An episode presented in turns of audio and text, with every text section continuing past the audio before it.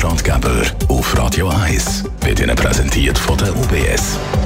Stefan Essig, Leiter Privatkundengeschäft UBS Region Zürich. Es geht ums Steuern, Sparen. Äh, was sind da Klassiker? Ich nehme an, da gehört sicher dazu das Einzahlen in die dritte Säule.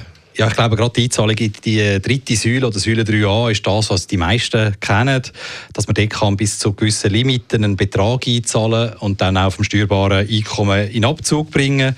Voraussetzung dafür ist natürlich, dass man erwerbstätig ist, also dass man auch arbeitet oder ein AHV-pflichtiges Erwerbseinkommen hat, beziehungsweise ein Erwerbsersatzeinkommen. Und der Maximalbeitrag ähm, wird jährlich vom Bundesamt für Sozialversicherungen festgelegt. Im Moment beträgt er für Erwerbstätige mit einem Pensionskassenanschluss 7056 Franken im Jahr.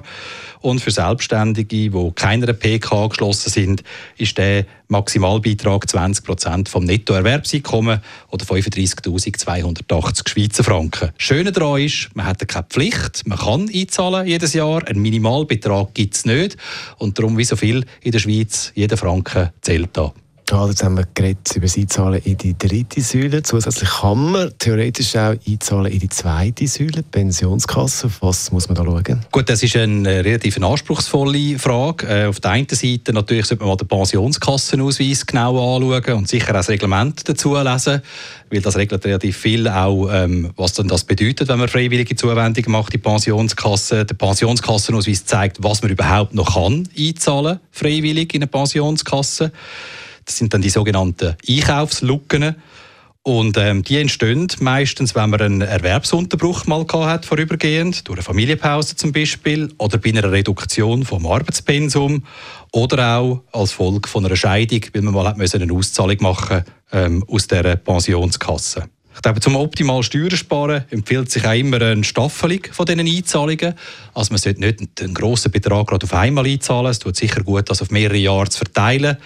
Das hilft dann am Schluss, die sogenannte Progression zu brechen, weil man immer jedes Jahr kann versuchen kann, ein bisschen eine Progressionsstufe weiter runterzukommen. Man sollte aber auch überlegen, ob man generell einen Pensionskasse-Einkauf machen ähm, Auf der anderen Seite hat man zum Teil Risikoleistungen bei Tod oder Invalidität, die dann von dem gar nicht gross äh, positiv beeinflusst werden.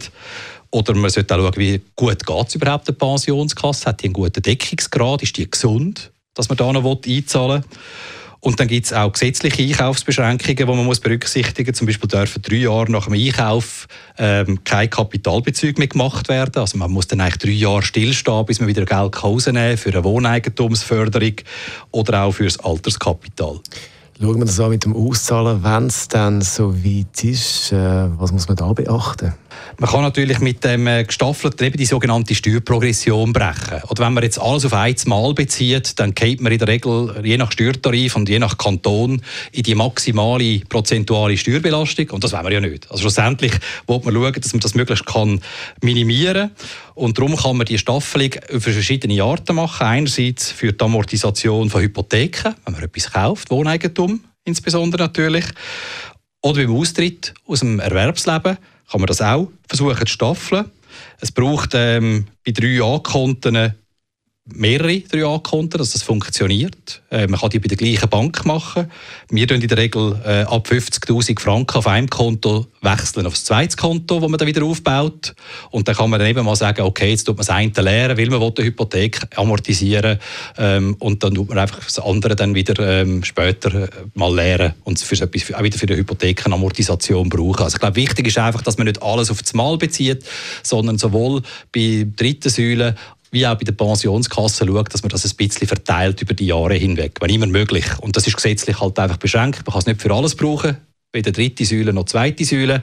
Aber dort, wo man es kann brauchen, wie zum Beispiel bei der Amortisation von Hypotheken, äh, sollte man es möglichst staffeln. Der Stefan Essig, Leiter Privatkundengeschäft UBS Region Zürich. Ist das gewesen, der Finanzratgeber zum Nachlass als Podcast auf radio1.ch. Das ist ein Radio 1 Podcast. Mehr Informationen auf radio1.ch.